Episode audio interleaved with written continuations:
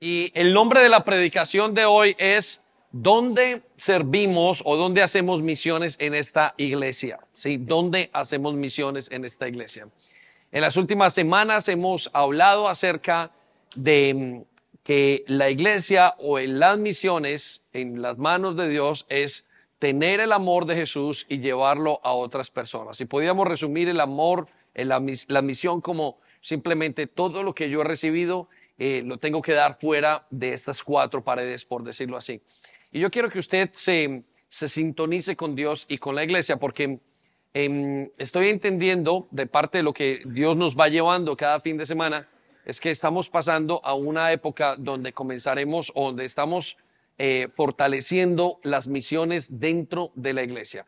Y, y como les decía, la misión es salir y encontrar a personas que están afuera y darles lo que Dios nos ha dado. Por consiguiente, las personas que salen a misiones son personas maduras. ¿Qué significa maduras? Son personas que ya han recibido el amor de Dios. Las misiones efectivas son hechas por personas que ya lo recibieron, que están transmitiendo, que están dispuestos a dar de lo que han recibido. Por eso no todo el mundo participa de misiones, tampoco no todas las iglesias participan de misiones. Y, voy a pedirles a, a Comunicaciones Arriba Media que nos coloquen el mapa de la iglesia. Y todos conocemos este mapa que tenemos acá. Y, en los últimos eh, años nosotros hemos ido viendo, y esta es, cualquier persona puede entender esta, la iglesia a través de este mapa.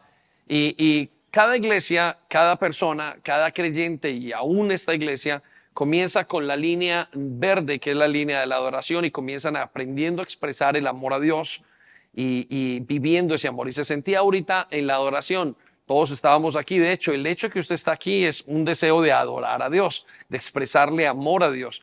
Y eso es parte de su día a día con Dios. Y eso es parte de lo que hace cada persona. Y es la etapa inicial de una persona que quiere caminar con Dios. Aquel que quiera caminar con Dios debe de adorarle. Es decir, debe de expresarle amor. Y el amor es en todo caso la gratitud por lo que Dios ha hecho. Eso es parte de ese proceso.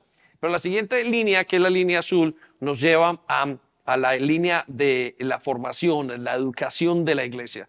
Y aquí nuestra iglesia fluye como fluyen las, los mapas del tren o las líneas de un tren eh, muy sencillo, de una manera efectiva. Tanto que Álvaro nos estaba contando ahorita, iglesia, pónganse pilas, alístense, prepárense porque los siguientes, eh, en enero comenzamos otra vez todos los cursos. En este momento me da mucho gusto saber que las personas que estaban haciendo Conéctate terminaron, que las personas que estaban haciendo finanzas, creo que el único que queda es sanidades por allí por terminar y ya muy pronto van a terminar también para dar el break y luego retomar en enero con las personas. Entonces, eso está fluyendo en la iglesia. Ahorita alguien me dijo, pastor, ya estoy anotado para sanidades para la próxima para el próximo mes de enero. Y nos agrada mucho, nos gusta mucho, porque precisamente esto está hecho para que usted crezca. Pero la iglesia también en la línea roja eh, está experimentando comunión, amistad, familia.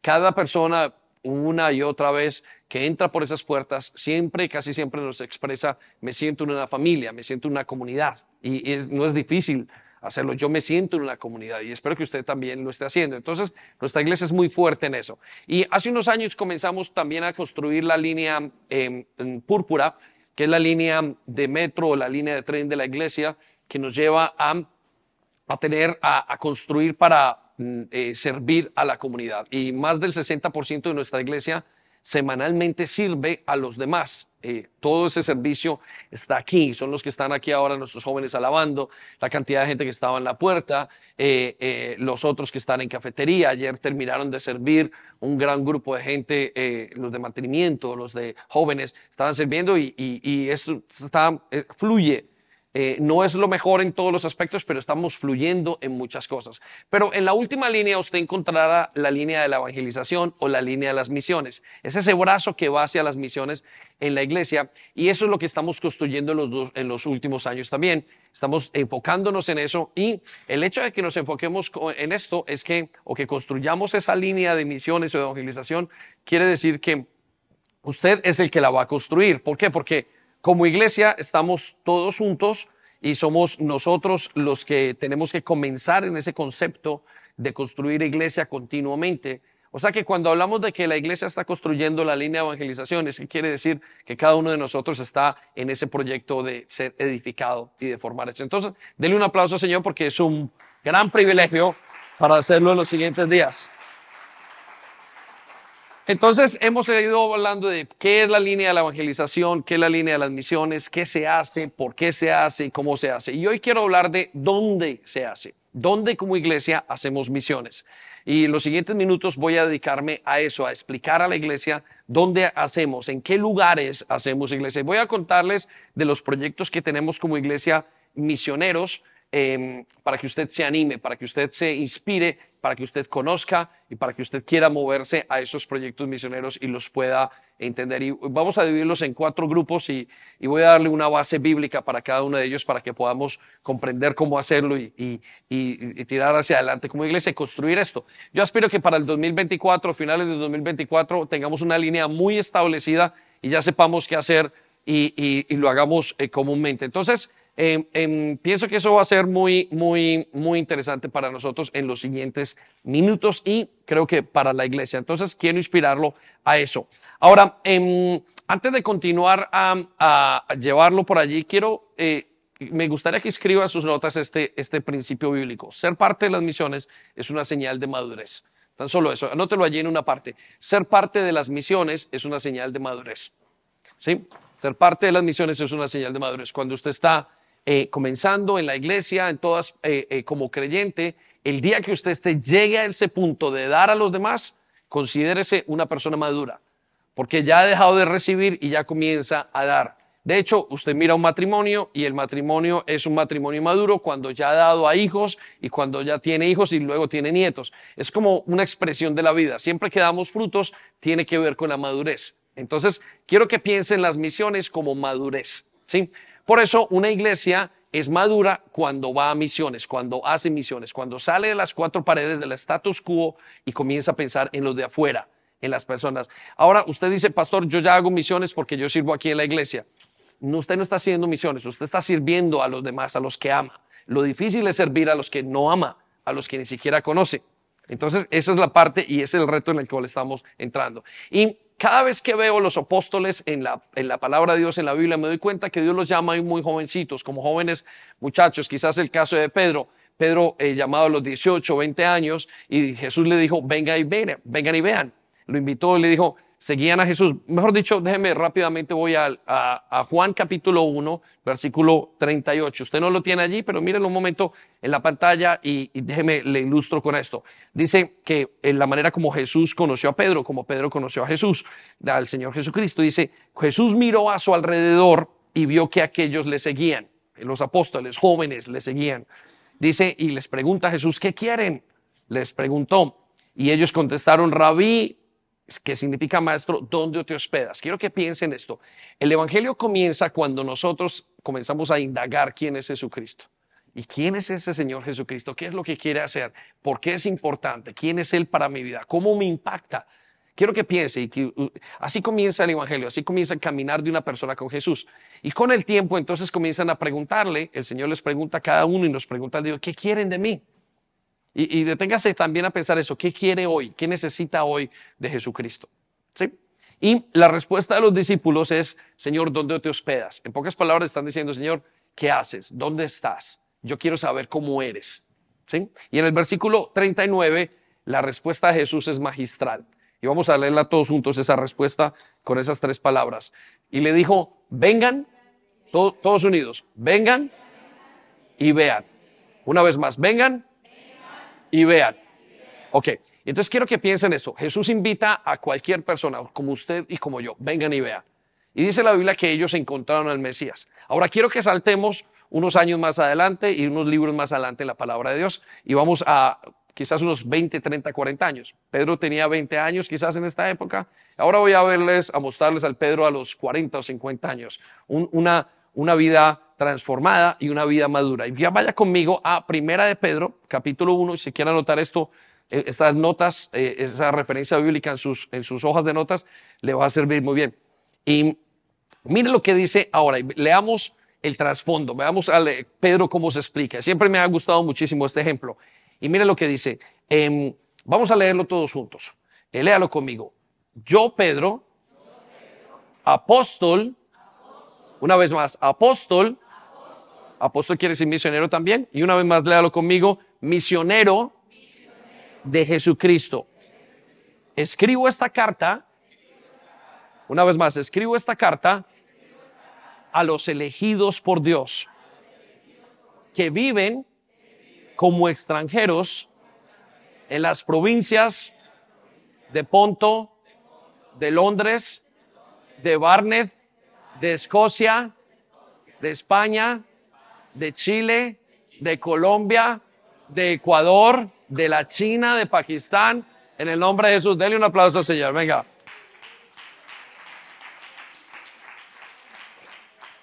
El jovencito de 20 años llegó a la madurez en que fue y al punto de madurez que comenzó a dar a los demás. Y aquí vemos al Pedro diciendo, miren, les vengo a contar todo lo que Dios ha hecho con ustedes. Ustedes han sido elegidos. A toda esa gente, dice que Pedro ya no vivía en Israel, sino que comenzó a vivir en la porción de Irán, Irak, en todo ese lugar, y allí atendía a multitudes. Y mire, y Pedro era un hombre normal, común y corriente. Y escuche lo que sigue a continuación, en el versículo 2. Mire, mire lo que les dice. Pues Dios Padre los conocía y los eligió desde hace mucho tiempo. Y su espíritu los ha hecho santos. E, el entendimiento de la función de Pedro en su vida fue tan grande que se dedicó a darse a los demás y a llevar el amor de Jesús. Entonces les comienza a contar a toda esa gente que recibió esas cartas, dice, y como resultado, ustedes lo obedecieron y fueron limpiados por la sangre de Jesucristo, quien les conceda, que Dios les conceda cada vez más gracia y paz. Entonces, quiero que piensen en esta imagen. Joven de 20 años, como ustedes y como nosotros, inspirados por Dios, luego llevando a hacer y a, unos, a dar unos cambios a poblaciones enteras que cambiaron la historia, inclusive la misma humanidad. Esa gente, esos doce discípulos, marcaron la diferencia y al día de hoy, a través de Jesús y en el poder de Jesús, que al día de hoy podemos decir que estamos dos mil años más, eh, dos mil años después de Cristo, después de ese encuentro con Jesús. ¿No le parece maravilloso? Usted está teniendo un encuentro con Jesús. Dele otro aplauso al Señor. Hoy vamos a, agradarnos en el Señor.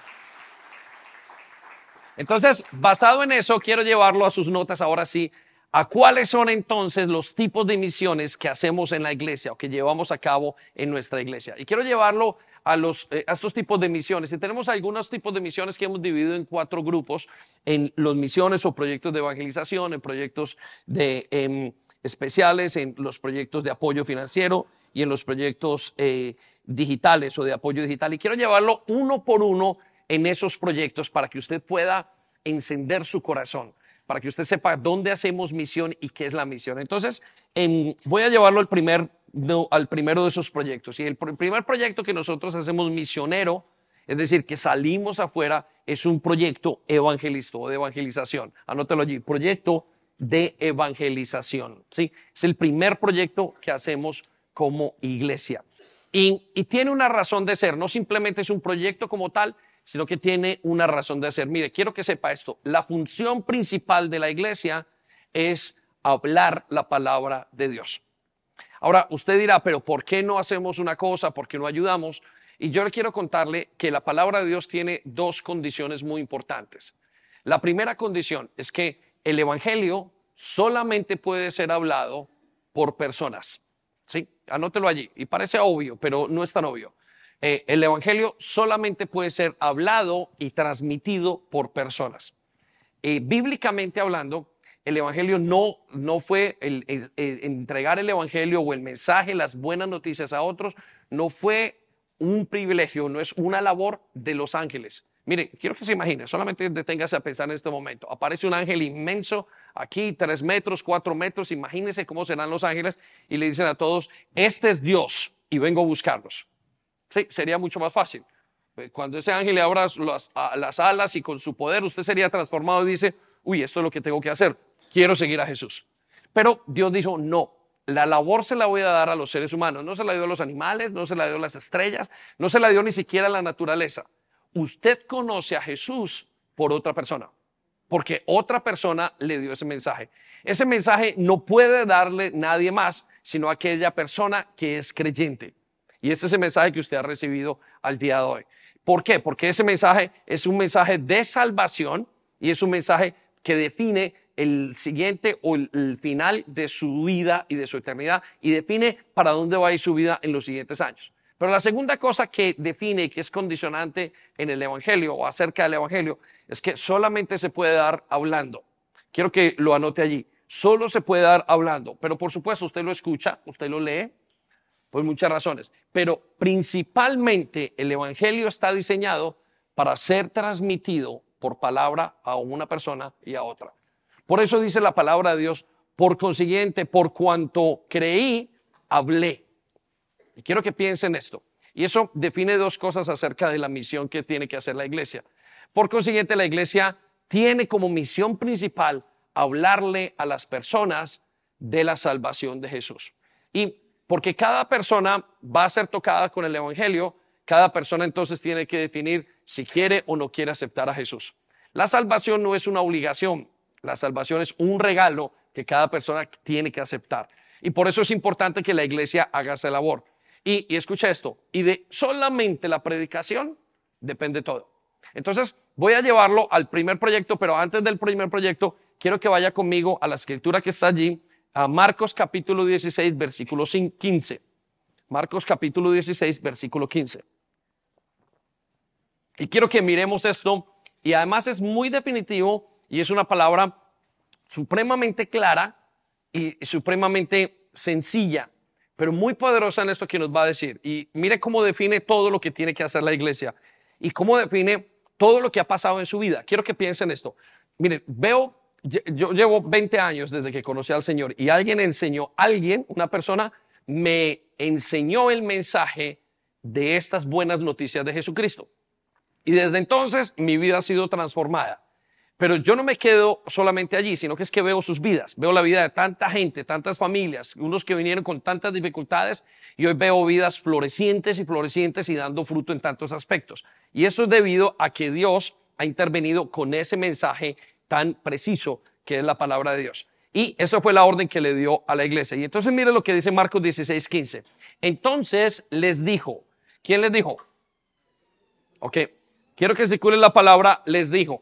Y sobre esa palabra coloque Jesús. Anótelo allí. Si le faltan hojas, solamente levante su mano y uno de los sugieres se acerca con una hoja de anotaciones y con un lapicero. Y escucha lo que dice. Entonces les dijo, vayan por todo el mundo. ¿Por dónde hay que ir? todo, el mundo. Quiero que se la palabra todo el mundo. Dice, y hagan milagros. No. Ok. Y ayúdenles. No. Dicen, y miren cómo, cómo llevarlos y llévenlos a, un colegio y llévenlos a la iglesia. No, escucha lo que dice. Dice, y prediquen la buena noticia a todos. Que quiero que circule la palabra prediquen.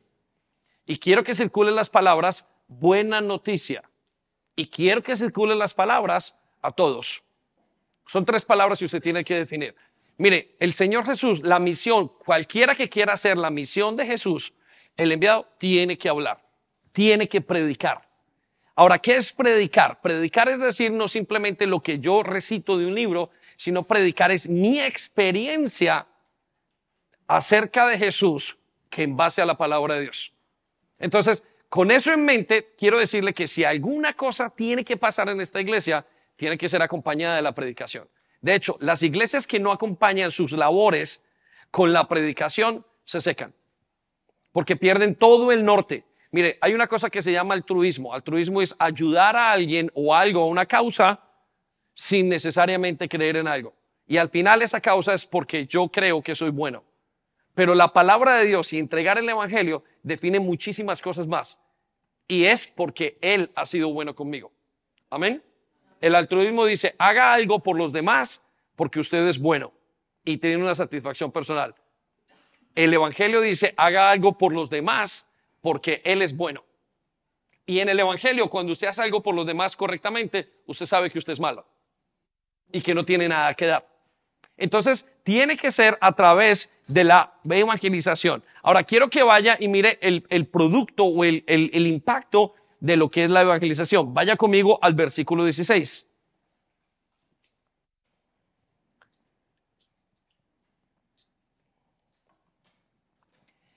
el que crea y sea bautizado será salvo. Ahora, quiero que circule muy cuidadosamente las palabras el que crea. ¿Sí? Quiero que circule la palabra el que crea. El Evangelio solamente se puede aceptar creyendo. No es gustándome. Y usted puede venir a la iglesia y decir, es que me gusta lo que hacen en la iglesia. No sirve de nada. Usted puede mandar a sus hijos toda la vida a la iglesia y si sus hijos no creen, no hay nada. El Evangelio solamente se experimenta creyendo. Quiero que vuelva a circular esa palabra, el que crea. Pero pastor, ahí dice el que crea y sea bautizado. Y por eso usted conoce muchas iglesias que dicen hay que bautizar para ser salvo. Y la palabra bautismo en este contexto no es simplemente meterse en el agua. La palabra bautismo en este concepto es el que se identifique con Dios, con la familia de Dios. Y claro está que una persona que ha recibido y ha creído el Evangelio tiene que ser parte de la casa de Dios, tiene que ser parte de la familia de Dios. Entonces quiero que piense en eso en este momento. La persona solamente puede ser salva a través de creer. No hay otra manera. Si usted no cree lo que está escrito, no hay salvación para usted. Su salvación no es de hacer cosas. No es porque usted sirva, no es porque usted ayude a la comunidad, no es porque usted haga cosas buenas. La salvación no viene de ninguna obra que usted pueda hacer. La única manera de que usted obtenga la salvación en Jesucristo es que usted crea. Por eso la iglesia tiene que hablar. Y entonces hay personas que dicen, ay, pero es que me da vergüenza hablar. La Biblia dice, no me avergüenzo porque el Evangelio tiene poder de salvación. Piensen esto. ¿Cómo me voy a avergonzar si mi familia se está muriendo si yo tengo la razón o la manera de darles lo que tiene, lo que, lo que los puede salvar? ¿Sí? Entonces, piensen en esto. La salvación viene de creer. La salvación no viene de hacer. Necesito que eso llegue a su corazón profundamente. Y si usted cree, entonces usted se bautiza. ¿Y qué es bautiza? Es parte de. Si usted comienza a ser parte de la familia de Dios. Y eso pone al mundo en jaque. ¿Por qué pone al mundo en jaque? Porque lo pone a decidir. Y por eso una persona cuando se niega a creer no puede ser salva. Entonces la misión de la iglesia principal es hablar. Colóquelo allí. La misión principal de la iglesia es hablar. ¿Hablar qué? No lo que usted piensa, hablar no lo que usted estudió, hablar no lo que dice la NASA, porque usted puede sentarse con una persona y hablarle todo lo que aprendió en la universidad, con sus, eh, con sus años de universidad, con sus años de especialización, con sus años de maestría, con sus años de doctorado. Y quiero decirle que no hay ninguna clase en este mundo, no la tiene Harvard, no la tiene Cambridge, no la tiene eh, em, las Naciones Unidas, que pueda salvar a una persona. Ninguna cosa puede salvar a una persona en esta tierra. La única frase, la única palabra, el único mensaje que puede salvar desde el mismo infierno a una persona es la palabra de Dios, la salvación de Jesús. Entonces, quiero que piense en eso, porque eso le va a construir lo que estamos hablando acerca de nuestra misión. Ahora, quiero que siga la siguiente parte del versículo. Pero, y escucha esto tan definitivo y tan doloroso para muchos de nosotros, pero el que se niegue a creer será condenado. ¿Será qué? Ok, quiero que circulen las palabras se niegue a creer. Y aquí pone a la humanidad en dos esferas totalmente diferentes y opuestas. Están los que creen y los que no creen. Y quiero preguntarle, ¿ha creído usted el Evangelio? Entonces, si lo ha creído, usted será salvo. Pero si usted lo ha creído y es salvo, se le notará que es salvo. Ahora, miren, no nos duele la gente, pero voy a darle un, voy a darle un ejemplo, un ejemplo muy doloroso, ¿sí? Quiero que se imagine, los que tienen hijos, se imaginen a sus hijos. Y voy a darle una imagen bastante difícil. Quiero que se los imaginen en el infierno. Si usted no tiene hijos, solamente tiene padres en este momento, quiero que se imagine a sus padres en el infierno. Quiero que se detenga un segundo a pensar para poder, eh, eh, para poder absorber esta verdad y piense en lo siguiente. Aquella persona que usted más quiere en el infierno, ¿existe un infierno o no existe? Y quiero que sepa que la única manera de sacarlo o de quitarle el tiquete a ese lugar es a través de, la, de creer. No hay otra manera. Bueno, hay otra manera y se la voy a contar. La gente dice que haciendo buenas obras. Entonces, ¿quiénes van al cielo? Yo soy porque yo soy una buena persona. Pero el Señor dice, imposible, solamente a través de creer. Pues pienso, en esto en ese momento. Eso es lo que hace y lo que define la misión de la iglesia. Por eso, cualquier cosa misionera que podamos hacer tiene que ir acompañado con hablar. Mire, hoy fueron a la cárcel algunos de los que están aquí. Y aunque vayan a la cárcel y estén con esa persona dándole todo el cariño, tienen que hablar, porque si no, no va a ser un efecto. Aunque usted dé un plato de sopa, tiene que hablar del mensaje del Señor. Tiene que decirle, necesitas salvación, porque no va a hacer ningún efecto. Aunque usted vea a la familia más dañada y aunque trenda una familia que esté totalmente eh, eh, eh, desgajada por todas partes, si usted no habla, no va a poder ver salvación. La salvación solamente puede ser dado al hablar y al creer el Evangelio. Entonces, eso nos pone en una misión y nos pone en un entendimiento de lo que tiene que hacer la iglesia. Y por eso continuamente lo estamos hablando. Ahora, note lo que sigue en el versículo 17. Y entonces el Señor dice, entonces estas señales milagrosas los acompañarán a los que creen. Y quiero que se circulen las palabras señales milagrosas. Acompañarán a los que creen, expulsarán demonios en mi nombre, hablarán nuevos idiomas. Versículo 18, podrán tomar serpientes en las manos sin que les pase nada y si beben algo aún venenoso no les hará daño.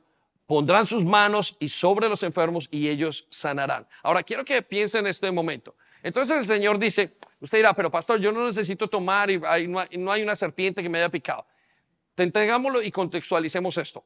Dios no está diciendo que lo van a picar serpientes. Dios está diciendo, cuando usted haga esa misión, entonces yo voy a estar con ustedes para librarlos en todas las cosas que sean necesarias, en todas las dificultades. Ahorita usted no pisa serpientes, pero ahora usted pasa en una cantidad de circunstancias difíciles porque usted quiere cumplir esa misión. Entonces, quiero que pensando en esto, usted se anime a entender que la primera misión y la primera cosa que hacemos es hablar de Jesús. Y quiero llevarlo entonces ahora al cuadro que usted tiene adelante. Y voy a enseñarle cómo nosotros, en dónde hacemos esa primera misión. Y voy a darle el nombre de la misión. Y la primera misión que tenemos en la iglesia es la evangelización local en Wood Green. Anótelo allí, evangelización local en Wood Green. Ahora, ¿por qué salimos a Wood Green? Miren, le voy a contar, hace algunos años estábamos aquí en la iglesia y nosotros estábamos eh, compartiendo con otras personas los jueves y recuerdo que había una célula de hombres y yo estaba dirigiendo la célula y comenzaron a pasar muchachos por, la, por el lugar y por, comenzaron a tirar piedras a las ventanas, tirar piedras a la puerta y yo decía, tenemos que hacer algo porque estos muchachos están perdiendo. Y recuerdo que comenzamos a abrir las puertas y a ayudarlos a entrar y, dijimos, vamos a hacer lo que sea, vamos hasta jugar. Llegamos a, comprarles pizzas con Melina, no sé si lo recuerda. Llegamos a poner cosas para que ellos hicieran, para que estuvieran, y, cogimos entre todos, pero no hubo una solución, no les pudimos llegar. Y dijimos, qué frustración tenemos, que todo lo que hagamos nosotros, sabiendo todas las maravillas que tenemos aquí adentro y sabiendo la vida que nosotros vivimos. Mire, iglesia, usted vive muchísimo, usted vive muy bien en su casa. No, estoy hablando del nivel económico, estoy hablando de lo que usted está experimentando en Jesús. Lo que, lo que usted está experimentando en su vida, la paz que usted experimenta, lo que está pasando con sus hijos, lo que está llevándole en su vida a transformarlo en este momento es mucho más grande y no lo encuentra en ninguna otra parte. Se encuentra Jesús. Y entonces comenzó una gran lucha y dijimos, tenemos que salir. Y comenzamos a salir una vez al mes a Southgate y a parar con la gente. Y escuche, nos sorprendimos. ¿Saben por qué? Porque cada persona que hablábamos, con la persona que hablábamos, muchas de las personas estaban verdaderamente interesadas en saber dónde iba a ser su vida y qué era la vida espiritual. Mire, teníamos conversaciones con personas de una manera lógica hasta una hora, dos horas. Y comenzó Dios a hacer unos milagros increíbles en medio de nosotros. Comenzamos a hablar y las personas decían, mire, disculpe, quiero preguntarle una cosa con temor y temblor. Pero, ¿qué pasaría si usted muere hoy? alguna vez se lo ha preguntado y uno decía, no me lo imaginaba, pero quiero. Y comenzaba a oír un diálogo y esas personas comenzaban a entender el Evangelio de una manera tan sencilla y lógica que estoy seguro que muchos se fueron cambiados. Llegamos a tal punto que le decía, eh, y orábamos y, ya cambiamos de Southgate, nos fuimos para Wood Green y comenzamos a, orar en la mañana y yo recuerdo orando un momento y digo, Señor, que yo pueda hablar con personas que estén preparadas para ti. Y, de repente estoy en la, en, la entrada de la estación de Wood Green y veo un hombre de punk y con, todo este, con toda esta parafernalia y, le, me le acerco y le digo, mire, disculpe, quiero hacer una pregunta. Cuénteme, ¿usted qué piensa? ¿Qué pasaría si usted muere el día de hoy? Y sabe, la persona me dijo, no, no, me respondió, justo estaba pensando en eso. Necesitaba escuchar este mensaje con usted. Hemos visto cosas tan, tan maravillosas en el campo misionero, pero hemos visto la respuesta de Dios en la vida de personas. Hay familias dentro de la iglesia que fueron allí y fueron alcanzadas en ese lugar y les contamos y dijéramos, quiero seguir a Jesús. Y vinieron a la iglesia a seguir a Jesús. Entonces, quiero que piensen esto. Esa es la labor de y salir en misiones. Y cuando usted va, usted encuentra vida en la gente. Hay un mundo afuera que se está muriendo. Mire, hay gente que no le, decía, hay gente que no ha recibido un abrazo en toda la semana, pero muchas de las personas están, muchos de ellos a punto de quitarse la vida. Y con su mensaje, su mensaje es totalmente transformador. Mire, quiero decirle una cosa, y anote esto. Ninguna organización nunca antes creada puede llegar donde la iglesia ha llegado. El ejército no llega donde la iglesia llega. El cónsul no llega donde la, iglesia llega. Las universidades, los hospitales, los gobiernos, las Naciones Unidas. Nadie puede llegar al corazón de la casa del adicto, de la casa del separado, del divorciado, del alcohólico. Nadie llega al corazón de los hijos que están siendo, que son víctimas. Solamente la iglesia. Y si llegan a llegar por alguna razón, no tienen, la, no tienen las maneras para hacerlo. Tanto es así que se dice que la iglesia es la única que puede erradicar la, pobreza en el mundo. Y cuando pensamos en eso me parece aterrador. Ahora, entonces quiero que piensen en esto, en, en ese proyecto que nosotros tenemos afuera. Entonces, ¿cuál es el objetivo de ese proyecto? Es la evangelización local, que la gente de afuera de nuestra localidad sepa. Ahora, ¿cuánto tiempo se necesita para participar en ese proyecto? Solamente dos horas a la semana saque dos horas al mes. Mire, queremos abrir con esto, con, esto que está pasando en el siguiente mes, en el siguiente año, que la iglesia se encienda tanto que pueda salir de las cuatro paredes a suplir necesidades. Y parte de eso es esta necesidad. Cuando usted va, se va a encontrar con cosas tan maravillosas. También nos han tirado piedras. También nos han rechazado. También nos han escupido.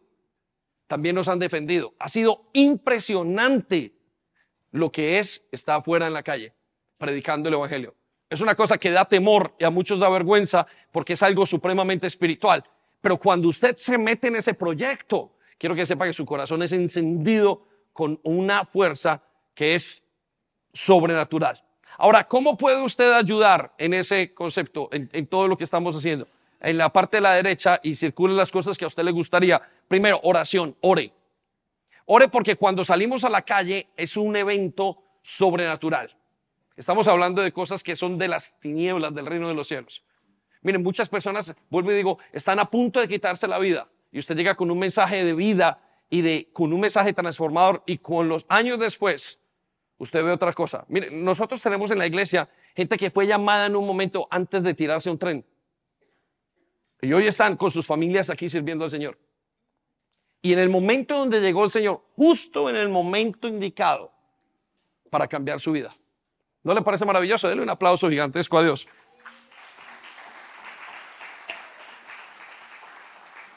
Entonces, ¿cómo puede ayudar? Ore, vaya evangelice o sea un voluntario de apoyo. Necesitamos que solamente vaya a mirar. Necesitamos que solamente vaya a orar, que el fin de semana usted ore desde aquí o que usted vaya a ese sitio y ore con ellos, que simplemente apoye. Lo voy a llevar al siguiente proyecto que hacemos de evangelización, misiones de fin de semana. ¿Cómo se llama? Ok, anótelo allí, misiones de fin de semana. ¿Y cuál es el objetivo? Es evangelizar en Europa. Entonces, las personas que van a este proyecto usualmente salen a Europa o podemos ir a Europa a apoyar otras ciudades.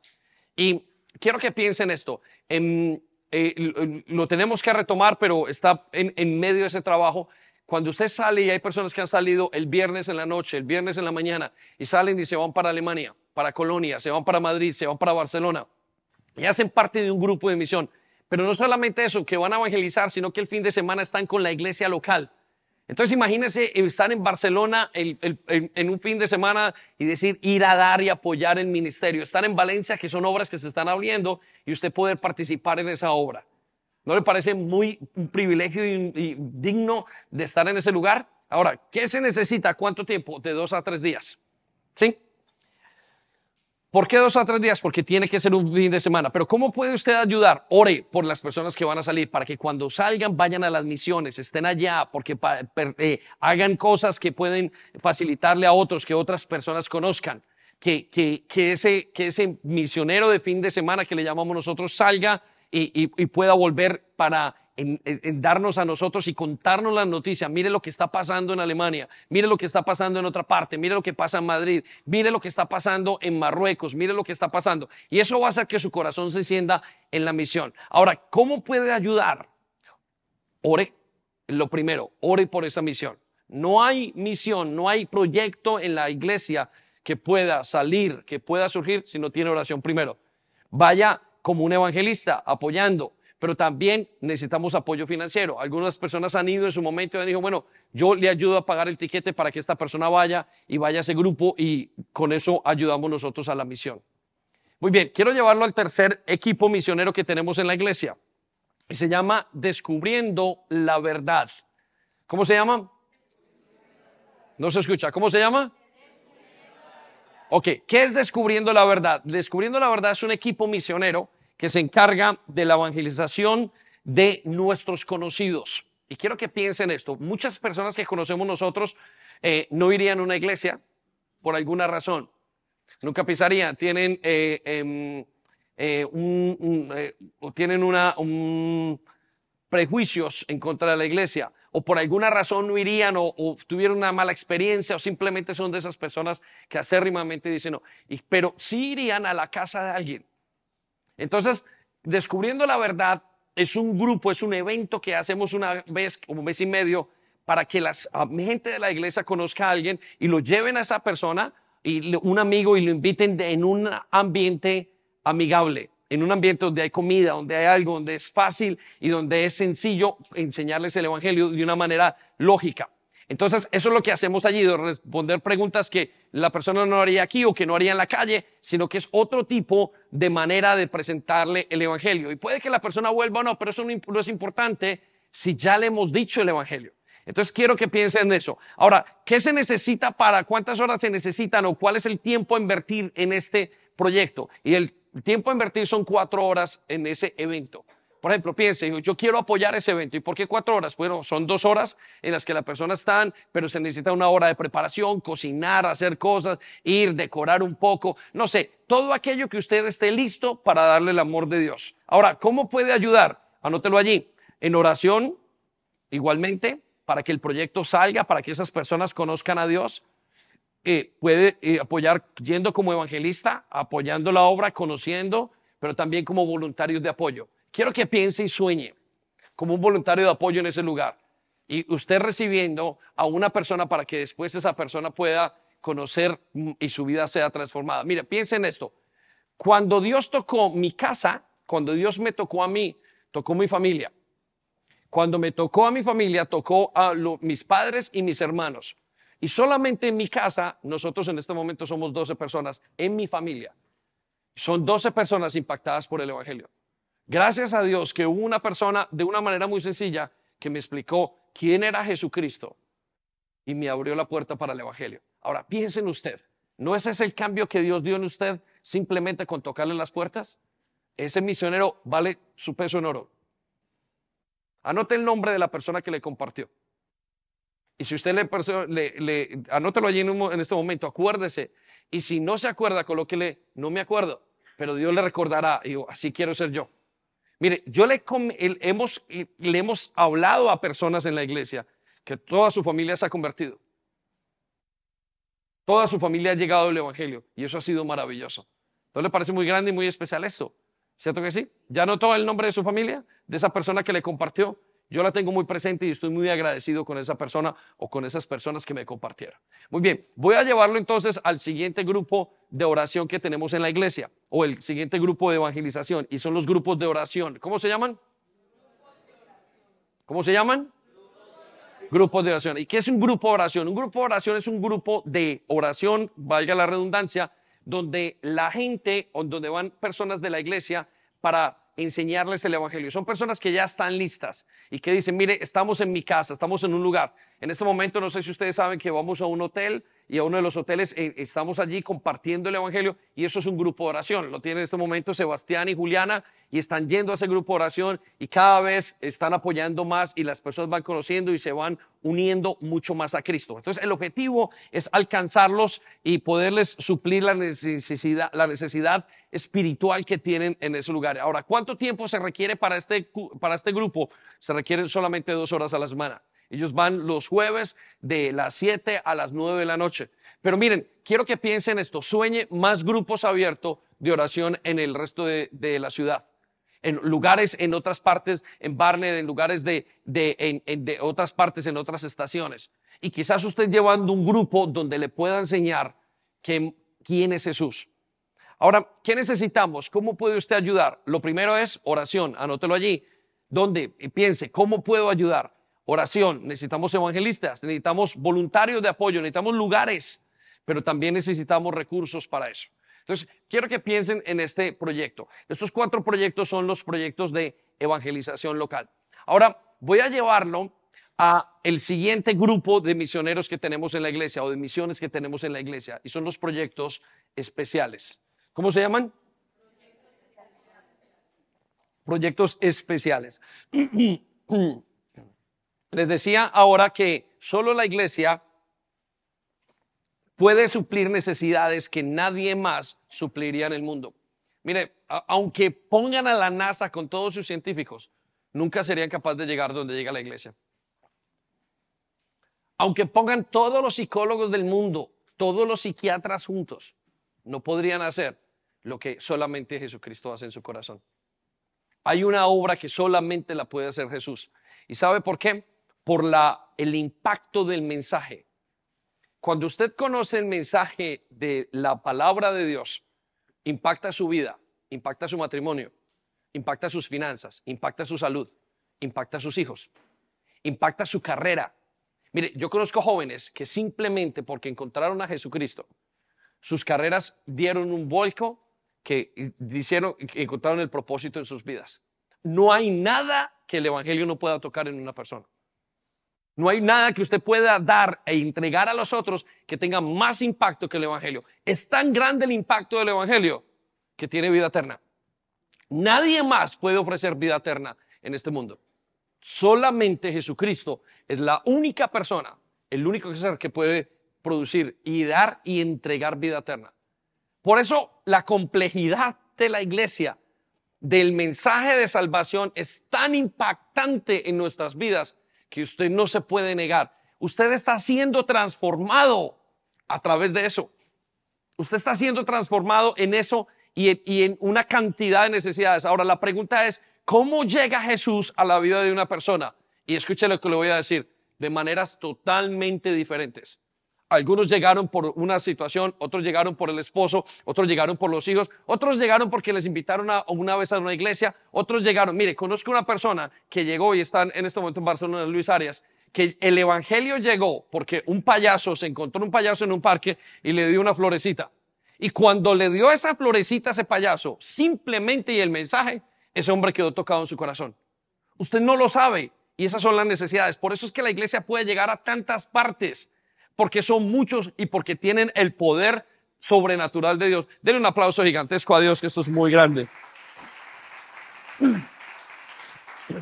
Detrás de cada necesidad hay una familia, detrás de cada necesidad hay una persona, detrás de cada persona hay una familia, detrás de cada persona, de una familia hay una comunidad, detrás de cada comunidad hay una sociedad. Quiero que piensen esto. ¿Sabe cómo fue que el mundo dio la vuelta con los apóstoles y con la misión de la iglesia, que todo el imperio romano fue transformado a través de lo que hizo Jesucristo. Y usted dirá, pero pastor, fue hace mucho. No, yo veo jóvenes aquí que ya son transformados. Miren, yo he visto gente saliendo del homosexualismo.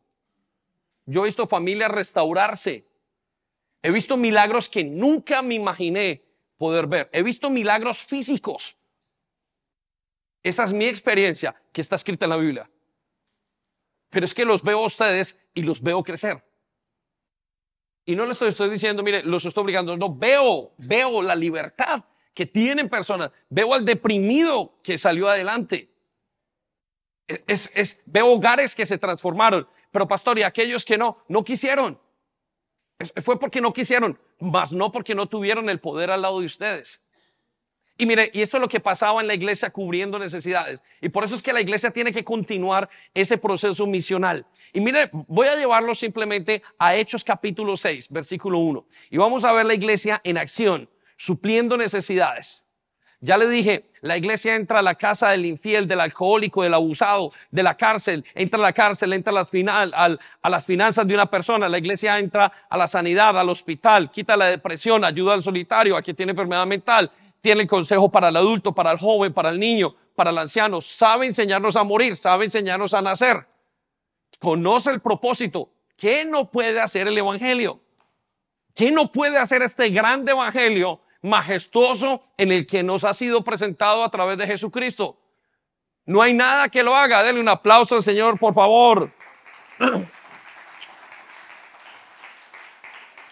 Y escuche lo que dice el libro de Hechos capítulo 6, versículo 1. Y mire solamente un ejemplo de lo que es la vida y lo que es la misión cubriendo necesidades. Y luego les voy a presentar algunas de las necesidades que tenemos nosotros en la iglesia y cómo las suplimos. Miren lo que dice, al multiplicarse los creyentes rápidamente, eh, circula la palabra multiplicarse.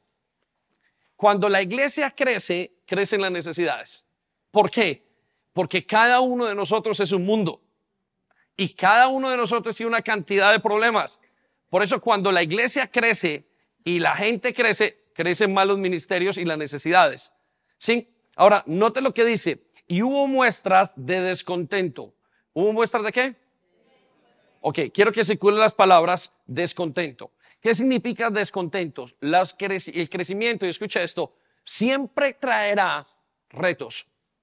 Ahora, si a usted no le gustan el crecimiento, si a usted no le gustan una vida como la vida de la iglesia, que es una vida continuamente transformándose, quiero que sepa que la vida cristiana no es para usted. Porque la vida cristiana va a requerir que su vida sea continuamente cambiando. Yo estaba en el ejército y era, eh, había sido mi vida para, mi, mi sueño para toda la vida, pero no encuentro nada más, más cambiante, más exitoso, más, más nuevo, más, más aventuroso que la palabra de Dios. Es que no lo hay. De repente el día de hoy se cae todo, de repente no funciona, de repente tiene que entrar Dios, todo de repente no funciona, Dios con un milagro. Y todo tiene que ver con las necesidades. Ahora, si usted dice, pues es que la iglesia es aburrida, es que usted está en una religión. Pero cuando usted está en la iglesia del Dios, creador de los cielos y la tierra, y de Jesucristo, el que vino a salvar a los seres humanos, su vida es diferente todos los días. Hasta el día de su muerte es diferente. Ayer estábamos hace dos o tres días en el hospital orando por Marta Marshall. Les invito a que oremos por ella y nos contaban a nosotros que está en sus últimos momentos. Escuche, en sus últimos momentos, muriendo, a punto. ¿Y cómo llega el Evangelio a esa situación? ¿Y cómo hace que ese momento no sea una tristeza, sino que sea un orgullo?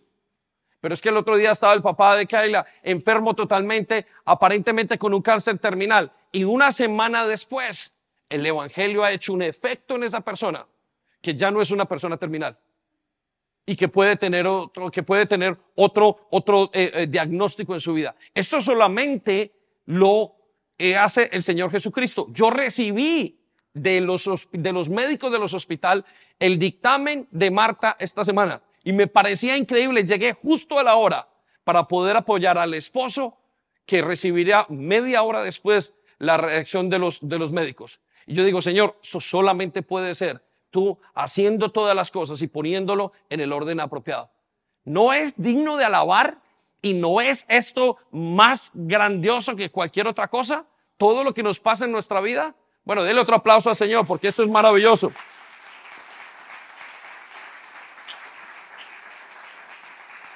Versículo 9, versículo siguiente, perdón, 2. Entonces, ah, perdón, estamos en el versículo 1, ¿no? Sí. Ok, volvemos un momento atrás.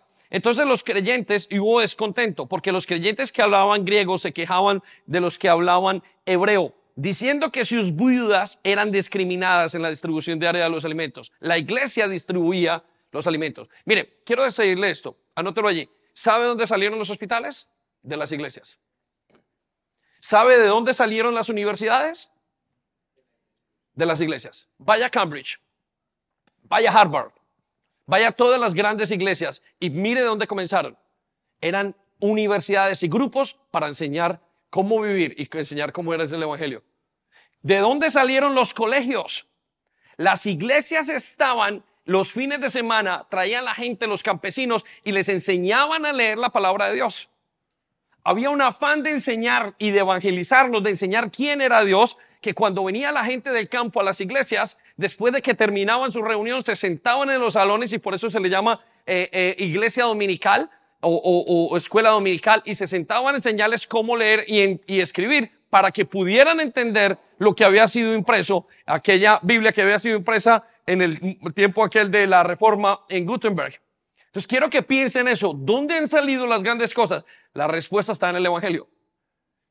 Del Evangelio ha salido la charities, del Evangelio ha salido absolutamente todo. Quiero que piense la grandeza de lo que estamos viendo y viviendo nosotros. Ahora, vívala diariamente, porque esto es lo que va a transformar su vida. Vuelvo a la palabra de Dios. Entonces, ellos se, sintieron discriminadas las necesidades diarias de la iglesia. Versículo 2. De manera que los doce convocaron a todos los creyentes a una reunión y dijeron, nosotros los apóstoles, Deberíamos ocupar nuestro tiempo en enseñar la palabra de Dios y no en dirigir la distribución de los alimentos. Ayer salieron, sabe que ayer estaban aquí, lo dijo, con mucho gusto lo digo, vine a ver, estaban eh, terminando de montar el baño y vi a Sebastián Baez abrazado un orinal. Y usted se preguntará, qué cosa tan rara. Estaba haciendo algo para cubrir una necesidad, porque yo estaba eh, preparando el mensaje para el día de hoy. Quiero que piensen eso. Las necesidades son muchas y se necesita mucha gente lo necesitamos usted. Usted, la iglesia es el cuerpo de Cristo y usted es las manos, los pies de Jesús. Dios lo va a hacer y lo va a formar para que usted alcance a otros. No para que vengan a la iglesia, usted alcance a otros para suplir necesidades que luego le mostrarán quién es Jesús. Y escuche lo que dice a continuación. Mire que este relato es preciosísimo. Deberíamos ocupar nuestro tiempo en enseñar y no en dirigir la distribución del alimento. Versículo 3. Por lo tanto, hermanos, escojan a siete hombres que sean muy respetados, que estén llenos del espíritu y de sabiduría. Tres cosas. Quiero que circule allí la palabra respetados. Repita conmigo, respetados. Repita conmigo, llenos de sabiduría. Y repita conmigo, llenos del espíritu. Las personas que cumplían esas necesidades o que suplían esas necesidades en la iglesia eran personas llenas del Espíritu. Necesitamos personas no que tengan el don solamente, sino personas que sean capaces de ser llenas del Espíritu para hacer transformar a los demás. ¿Sabe por qué muchas veces la iglesia es ineficaz? Le voy a decir por qué. Porque hay gente que tiene el don, pero no tiene el Espíritu. Quiero que piensen eso. Las personas que sirven, todos los que estamos acá, tiene que haber llenura. Sin llenura no hay evangelio. ¿Por qué? Porque no es lo que usted diga, es lo que usted transmita. Usted puede comentar y puede recitar la Biblia como quiera, pero si usted no la vive, no puede transmitirla.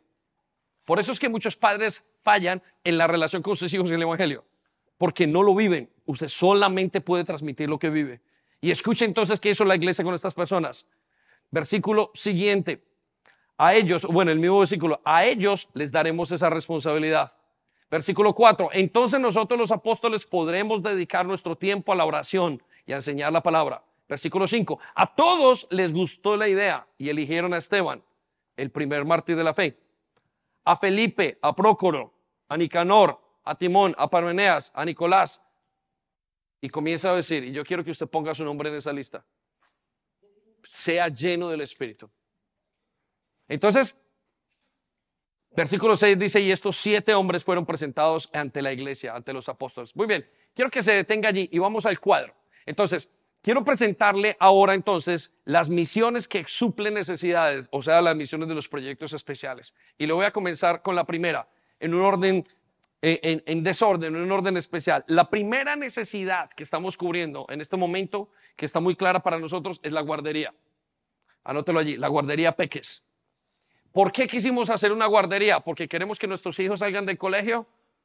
No, porque queremos cuidar a nuestros hijos. ¿El objetivo cuál es? Educar la siguiente generación de niños. Mire, quiero que piensen en esto.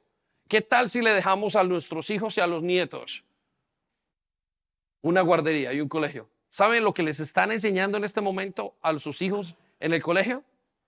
¿Es tan aberrante la información que tienen y que están siendo llenados? Que en este momento estamos sacando a nuestros hijos de los colegios para protegerlos del mundo. Porque es tanta la degeneración a todas las esferas de la, de la sociedad que necesitamos sacar y necesitamos comenzar un proyecto. Ahora, entonces, el objetivo es educar a la siguiente generación de niños. No que nos los eduquen mal, sino educarlos nosotros. Ahora, ¿cómo puede usted participar? ¿Cuánto tiempo tiene usted que invertir si quisiera? Sea voluntario, de tres horas a la semana. Si usted fue profesor, si usted es profesora, vaya, dedíquele tiempo a niños. Necesitamos gente que venga, que lea, que tenga, pero gente que pueda pasar por algunos filtros para poder entrar y entrar en el Ofsted. Quiero que sepa una cosa, la escuela será registrada el próximo 20 de diciembre. Tenemos la visita del Ofsted. Ore por eso. Muy bien, ¿qué cosas necesita? ¿Cómo puede ayudar? Piensen esto, ore por la escuela. Ore porque los profesores hagan su labor. Necesitamos finanzas. Esa escuela no se lleva sola. Necesitamos niños. Padres, traigan a sus niños, los que estén cerca. En este momento tenemos ocho niños de gente de la iglesia que ha dicho, quiero llevar a mi hijo que sea parte, que sea transformado. Tiene que ser con usted. Necesitamos profesores. Miren, en este momento tenemos a Jeff que está aprendiendo, Elena que están aprendiendo a ser profesores, están educando. ¿Para qué? Para poder cuidar niños y para poder enseñarles. Y las combinaciones sería una, guardería em, eh, bilingüe y no solamente bilingüe, sino que una guardería que tenga la palabra de Dios como la base central de su educación. Entonces quiero que piensen eso. Necesitamos voluntarios, gente que vaya, gente que esté, que cocine, que limpie, que esté con los niños, que cuide. Es parte de lo que tenemos. Ahora tenemos gente que nos está ayudando a montar y hacer todas las cosas que podemos montar allí. Entonces piensen en ese proyecto y estamos supliendo una gran necesidad. Una necesidad, pero bestialmente grande. Lo llevo al siguiente proyecto, los Scouts. En los Scouts hacemos misiones. ¿Cuál es el objetivo de los Scouts? Iglesia, educar a la siguiente generación de niños y jóvenes. ¿Cómo los educamos? El Scout es un programa que ayuda a educar y a dar habilidades para la vida. Y nosotros lo queremos combinar para que nuestros jóvenes tengan algo más, pero también para que haya gente de afuera que venga y pueda conocer a Jesús a través de ese proyecto. Entonces usted se preguntará, bueno, ¿y cuánto necesito? Sí, ¿cuánto tendría que invertir en mi tiempo? Solamente necesitamos dos horas a la semana. ¿Qué significa esto? Necesitamos gente que sea capaz de sacar de, salga el fin de semana de su egoísmo, de su casa, de, de, todo, de su trabajo y de coger, decir, mire, voy a dedicar dos horas para enseñar a jóvenes y a niños. Obviamente tiene que pasar los requisitos y tiene que presentarse. Pero ¿cómo puedo entonces usted ayudar? Ore por los scouts. Vuélvase un líder de scouts. No importa la edad. Los jóvenes y los niños necesitan gente de todas las edades pero vuélvase un líder de scout, lleve y, el líder con carácter misionero. No es, pero es otra actividad de la iglesia. No, no es otra, otra actividad de la iglesia. Es un lugar para aprender y para ser misioneros, alcanzando a otros con el plan de Jesús. Esa es la mentalidad que necesitamos en ese lugar. Por eso necesitamos gente que esté avivada, con un espíritu misionero fuerte. ¿Qué más necesitamos? Suscripción de los niños. Eh, Scouts es una cosa que se requiere pagar una suscripción en todas partes del mundo y necesitamos que usted, padre, apoye para hacerlo. De hecho, eso es lo que nos da la administración de todo ese local que tenemos afuera, al lado. Lo que nos permite que nosotros seamos como iglesia ahora las personas que tienen el local de allá y el local de acá. Pero piensen esto.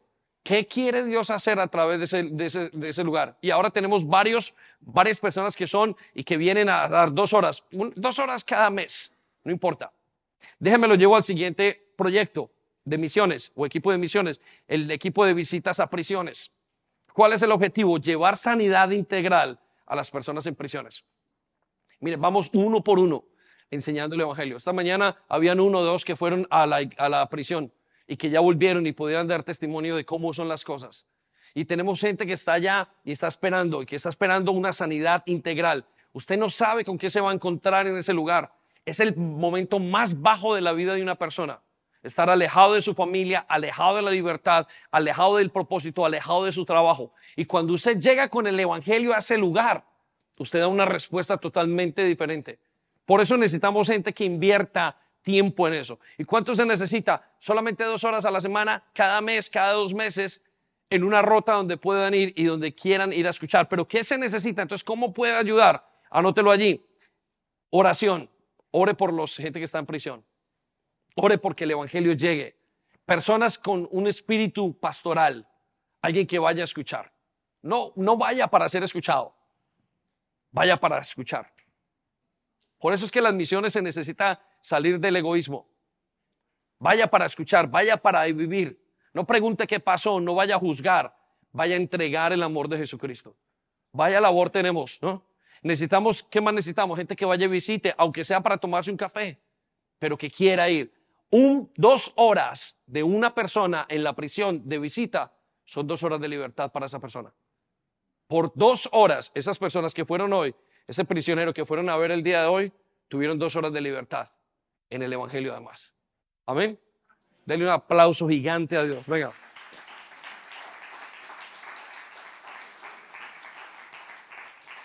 Cursos de finanzas, el siguiente equipo de misiones, algo que estamos haciendo en este momento y que queremos para este siguiente año hacer. ¿Qué son los cursos de finanzas? Los cursos de finanzas o el objetivo es luchar contra la pobreza. ¿Cuál es el objetivo? ¿Y cómo luchar contra la pobreza? Escuche, la pobreza es muy difícil de definir. La pobreza para en la sociedad de Occidente como nosotros, una sociedad materialista, es no tener dinero. ¿Y no tener dinero en qué? Pero la pobreza va mucho más allá. Entonces, ¿qué es lo que queremos hacer? Llevar cursos que enseñen a la gente a sacar misiones, eh, perdón, que enseñan a hacer presupuestos, que enseñan a la gente a, tomar control sobre sus finanzas. Mire, ¿sabe usted lo que es tan difícil no saber manejar las finanzas? ¿Sabe qué es lo que se siente la pobreza por no tener alguna situación en su vida que usted se encuentre sin nada y no poder presentar para sus hijos el, el desastre interno o el impacto interno que eso da? Entonces queremos hacer grupos de ocho semanas o de nueve semanas donde se haga en alguna parte de la ciudad grupos donde se abran y alguien que enseñe a manejar finanzas de acuerdo a lo que tenemos. Pero para eso necesitamos gente que quiera dar y quiera presentarse. Ahora, esos grupos son de dos horas a la semana. No siempre tienen que ir los mismos, pero pueden ser. Mire, a mí me encantaría que toda la gente, cada persona de la iglesia tenga por lo menos dos horas para dar cada mes alguien en algún proyecto de afuera. Yo, yo sé que todos no lo van a hacer ya, que no lo vamos a lograr porque no es, no es la manera de hacerlo, porque hay una, hay una manera natural de hacerlo. Pero quiero que usted piense, quiero que sueñe en esas dos horas. Quiero que diga, Señor, yo quiero comenzar a ser un misionero de ciudad. Note lo que sigue entonces, note lo que le voy a contar. ¿Qué necesitamos? Necesitamos oración, solamente en oración. Necesitamos profesores, evangelistas, un lugar de reunión. Alguien que diga, mire, tengo tres o cuatro personas que les gustaría aprender. No son creyentes o son creyentes, pero necesitan aprender y podamos ir a un lugar a enseñar. ¿Qué necesitamos? Personas que ayuden para comenzar el local, organizar las mesas, llevar todo. Necesitamos siempre personas para eso. Entonces, piensen en ese curso que se va a abrir. Y me encantaría que en el 2024 pudiéramos tener varios de estos cursos, uno, dos, tres o los que Dios nos ponga y los que Dios nos permita ah, hablar, y eh, tener. Muy bien, voy a llevarlo al siguiente grupo, que es al siguiente equipo de misiones que queremos hablar, eh, comenzar a suplir em, necesidades, y son los años dorados. ¿Cómo se llama? Y coloque en la parte de abajo de años dorados, colóquele Camiluz. Camiluz. Y les voy a contar qué es Camiluz. Adriana Montoya en este momento está abriendo un proyecto que va o tiene como objetivo llevar sanidad integral a las personas mayores y lo tiene usted allí en la parte de atrás. ¿Y, qué queremos? Crear dos espacios dentro de la iglesia los lunes, o eh, bueno, de lunes a viernes, para gente que ya está retirada o en, la edad de retiro y puedan tener un tiempo para hablar, para hacer amistades, para fortalecer lazos, para descubrir nuevos aspectos de la vida que no han descubierto antes. Entonces nuestra iglesia quiere comenzar ese proyecto para que podamos alcanzarles y suplir necesidades, ¿sí? De esas personas. ¿Por qué? Porque en este momento su vida ha cambiado por algunas razones y porque eh, los jóvenes tienen un programa de razones y porque el eh, fin de semana y queremos que, que, esa necesidad sea suplida. Entonces quiero que piense gente viniendo de otras partes. Algunos tienen sus padres aquí, algunos son, están aquí ya y dicen, bueno, yo quisiera un grupo como esos para encontrarme, para hacer amistades el fin de semana. Bueno, este es el grupo que queremos abrir como iglesia. Ahora, ¿qué necesitamos para eso? ¿Cuánto tiempo? ¿Dos horas a la semana? Bueno, tres horas, entre que prepara y, y deja todo para estar, para ir, para hacer algo, para entrar en ese proyecto. Ahora imagínese sembrando por sus padres. O imagínese usted si está en esa edad de retiro donde usted dice, yo todavía tengo mucho que dar. Este es el tiempo para dar en este lugar, de esta manera. Ahora, ¿qué necesitamos para eso? ¿Cómo puede usted ayudar? Oración, nuevamente. Necesitamos voluntarios, necesitamos recursos. Quiero que piensen eso. ¿Qué puede usted dar? ¿Cómo puede ayudar en los siguientes? Y que sueñe. No tiene que ser ya, en los siguientes meses, en los siguientes años.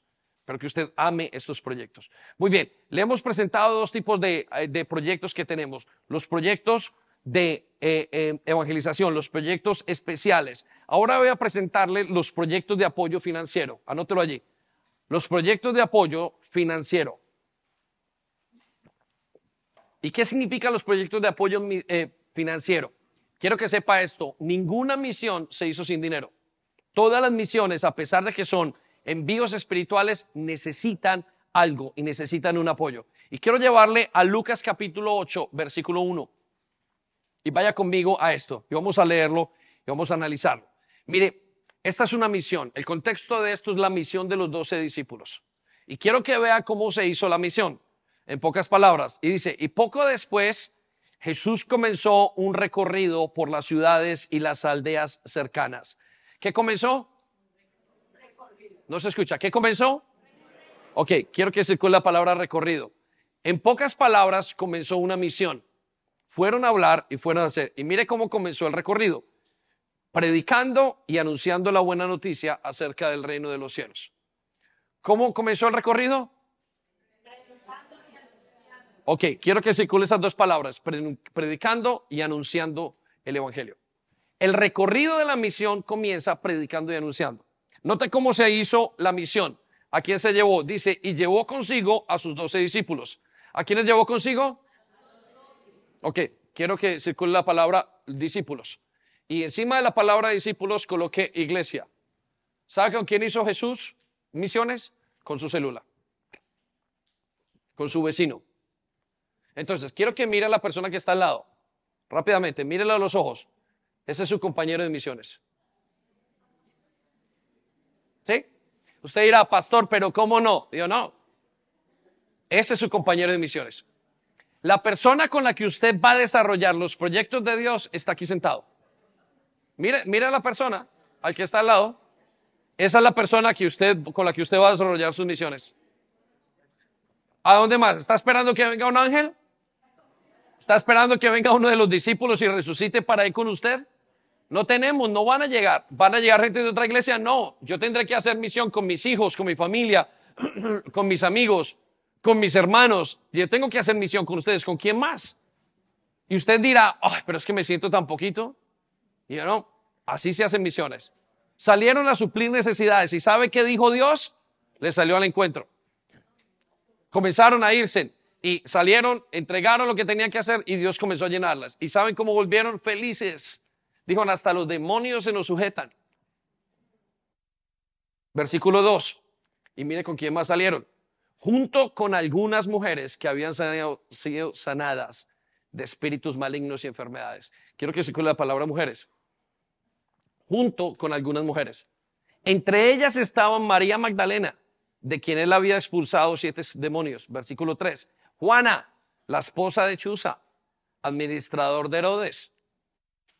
Susana y muchas otras. ¿Y cuántas? Muchas otras. Anote pues su nombre ahí si quiere. ¿Y muchas qué? Otras. Ahora, escuche lo que sigue a continuación. Póngale atención. Enfóquese en la palabra de Dios ahí. Y muchas otras que contribuían con sus propios recursos al sostén de Jesús y sus discípulos. Entonces usted se preguntará, ¿cómo se sostenía la misión? Se sostenía económicamente. Ahora, entonces quiero llevarlo a los proyectos que tenemos de apoyo económico, se los voy a, de apoyo financiero, se los voy a, leer. La primera, el primer nombre del equipo, vamos a decirlo equipo de misión, el proyecto es Sociedades Bíblicas. ¿Sociedades qué? Bíblicas. ¿Lo escuché? ¿Sociedades qué? Bíblicas. Ok, escuche. ¿Cuál es el objetivo de esto? Es la evangelización global. Ahora, le voy a explicar qué son las sociedades bíblicas. Las sociedades bíblicas es una organización cristiana que se dedica a llevar Biblias donde usted y yo no podemos llegar. Yo no puedo ir a la China. Tengo familia, hijos aquí. Pero puedo ir a Wood Green, pero a la China no. Yo no puedo ir a Pakistán. Yo no puedo ir a las selvas de la Amazonía, de la Amazonía. Usted no puede ir, pero usted sí puede mandar dinero.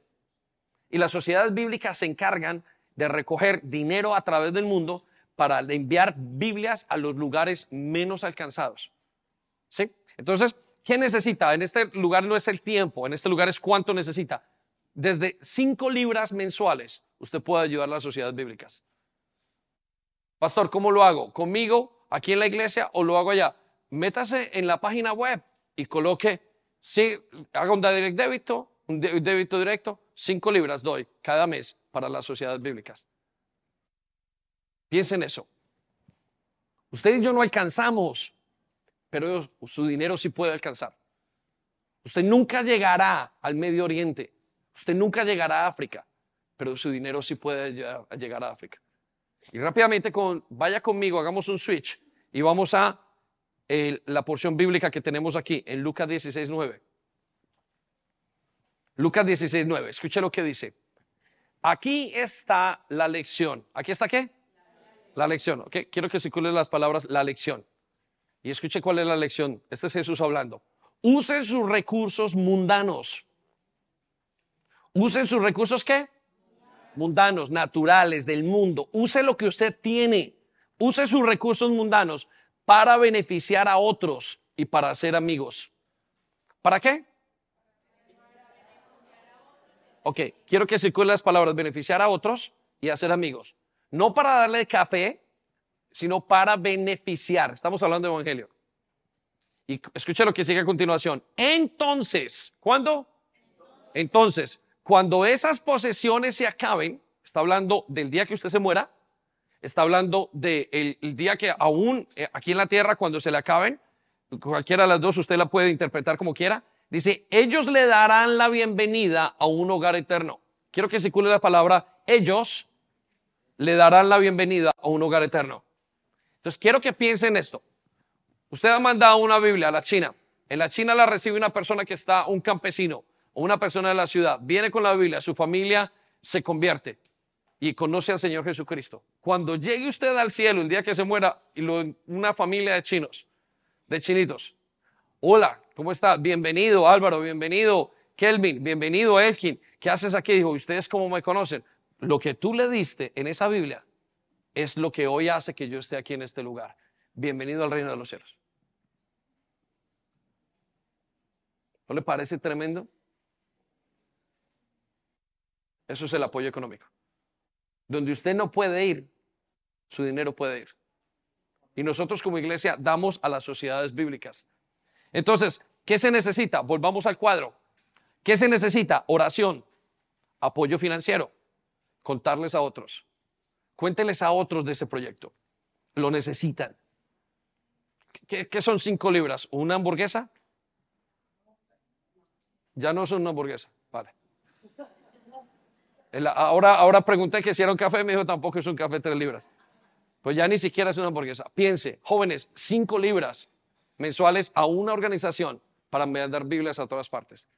¿No le parece maravilloso que alguien reciba una Biblia en su nombre sin usted saberlo? Voy al siguiente proyecto de apoyo económico, Chosen People Ministries. Chosen People Ministries es un ministerio que se encarga a alcanzar a los judíos. Dios tiene una promesa con el pueblo judío, mucho más ahora en este momento tan difícil en el que están. Y el objetivo de esto es alcanzarlos globalmente. ¿Y qué significa alcanzarlos globalmente? Llevarles el Evangelio. Si hay algo que le duele a Jesús, a Dios son sus hijos. Ahora, ¿Cuánto puede ayudar? Cinco libras. Tres libras. Para que haya un ministerio que haya, se llama Chosen People Ministries, y usted puede dar. Nosotros enviamos como iglesia, se puede añadir, o usted puede añadirse a la página web y decir, quiero ayudar a este ministerio. ¿Qué se necesita? ¿Cómo más puede ayudar? Oración, apoyo financiero. Cuéntele a otros. Cuéntele a otros que ese ministerio está allí. Lo llevo al tercer, al, siguiente equipo misionero, para decirlo, proyecto misionero, Alianza Evangélica. ¿Cómo se llama? Alianza Evangélica. Quiero que se detenga a pensar en esto. ¿El objetivo cuál es? La evangelización local o la evangelización, vamos a decir, nacional, vamos a decirlo, creo que debería estar. Anote allí ah, la evangelización nacional. ¿Qué significa esto? Piensa que es la Alianza Evangélica. La Alianza Evangélica es, son todo el grupo de iglesias evangélicas que hay en el Reino Unido. Em, ¿qué es, qué, ¿Cuánto puede usted ayudar? ¿Con cuánto? Tres libras. Y le voy a contar qué significa. Con tres libras, usted participa en un movimiento en un lobby, en un movimiento cristiano. Tres libras por pareja inclusive, donde el gobierno va a apoyar o donde el gobierno va a mirar y o donde hablará en nuestro nombre al gobierno. Vamos a decirlo bien. Entonces quiero que piensen esto. Hay cosas, yo no puedo llegar a la casa de los lores. A mí no me escucha. Ninguno de ustedes de aquí de nosotros puede ir a decir, mire, quiero que haya una ley para esto. Estas personas sí pueden hacerlo y se dedican a eso. Entonces, ¿qué hacemos nosotros como iglesia? Les apoyamos dándoles dinero y dando la participación nuestra. En este momento son como 20 mil personas. El deseo de ellos es que para el 2030 tengan 50 mil miembros. Cuando ellos tengan 50 mil miembros, ellos van a ser considerados igual que un partido político. Entonces el peso para ser escuchados y para luchar por el Evangelio delante del gobierno de Inglaterra será muy fuerte y podrán tener una voz mucho más fuerte y las legislaciones podrán ser más fuertes para ellos y nos beneficiarán a nosotros y a nuestra ciudad, a nuestro país. ¿No le parece tremendo? Solamente con tres libras al mes. Apóyalo, piense en eso. ¿Cómo puede mi dinero hacer un efecto en otra parte, más que en mi, estómago? ¿Sí? ¿Por qué no deja de tomarse un café al mes? Un café y una dona. Voy al siguiente proyecto de, apoyo financiero, Cristianos contra la Pobreza. El objetivo es acabar con la pobreza. ¿Desde cuánto podemos ayudar? Tres a cinco libras al mes. No quise poner tres porque me da vergüenza con ustedes. Pero desde cinco libras al mes. ¿Qué es lo que hace este proyecto? Cristianos contra la Pobreza es una organización de las más efectivas erradicando la pobreza o hasta el punto donde se pueda, porque tenemos de parte de Dios que no se puede erradicar completamente. Pero ¿qué es lo que hacen ellos? Personas que están mal financieramente, que están a punto de quitarse la vida por alguna razón, llaman a este lugar y comienzan a ayudarles. Entonces, esto paga al equipo y paga todo lo que ellos hacen.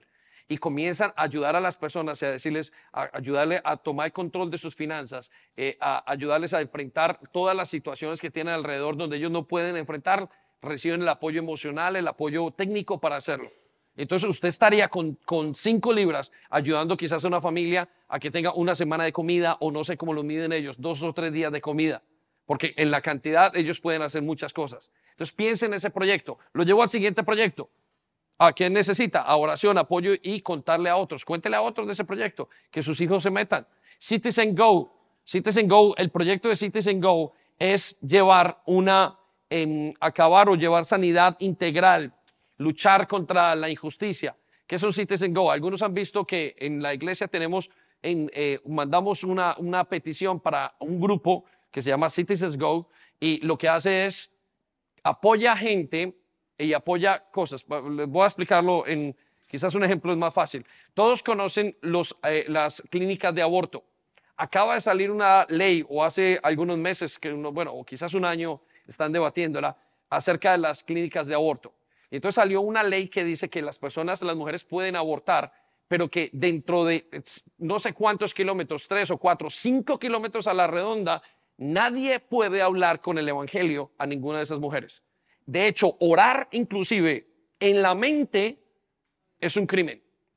Y hay varios casos de personas que han ido a prisión por haber orado en la mente. Eso va contra la libertad de, de, religión. Y, y de pensamiento contra todos los derechos humanos. Estamos en ese nivel. Entonces, este grupo se dedica a eso y se dedica a ir en contra de todo eso, pero tiene que pagar abogados, tiene que hacer una cantidad de cosas y eso es parte de lo que usted y yo podemos apoyar. ¿Cómo hacerlo? Por la iglesia o váyase a la página web Citizens Go y de tres libras, cinco libras al mes. Dios le escuchará en los cielos. Y otros ministerios de evangelización global, desde eh, eh, cinco, eh, lo que usted quiera dar, y cómo lo hace, oración, apoyo financiero y contarles a otros. Entonces, quiero que pensemos en esos tres proyectos, evangelización, queremos que, eh, cómo hacemos misiones, eh, proyectos especiales y proyectos de apoyo eh, financiero. Ahora déjenme, yo rápidamente lo llevo a los, al cuarto proyecto y el grupo de alabanza se puede ir acercando.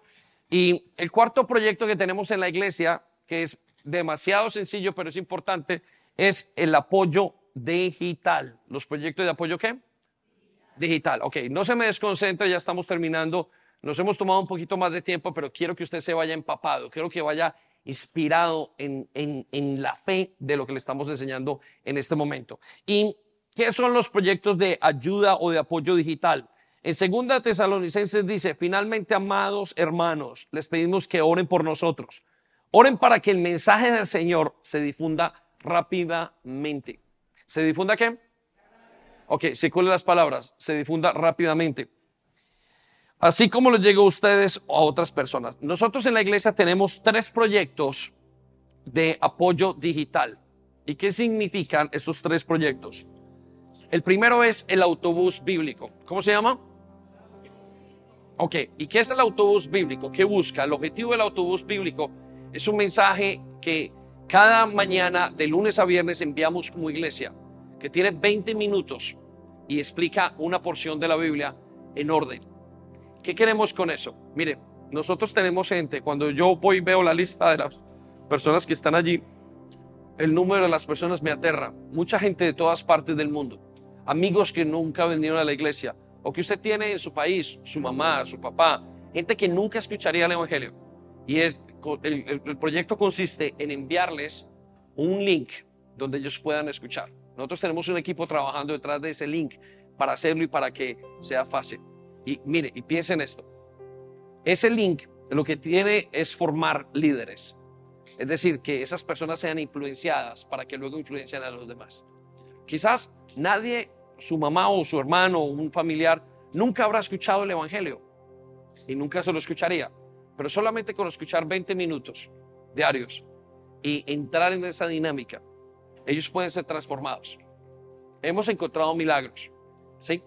Muy especiales, el apoyo de Dios en esto. Entonces, ¿cuánto tiempo se requiere para participar de este proyecto? ¿A que no adivina? ¿Cuánto? ¿No se escucha? ¿Cuánto? ¿Dónde lo leyeron?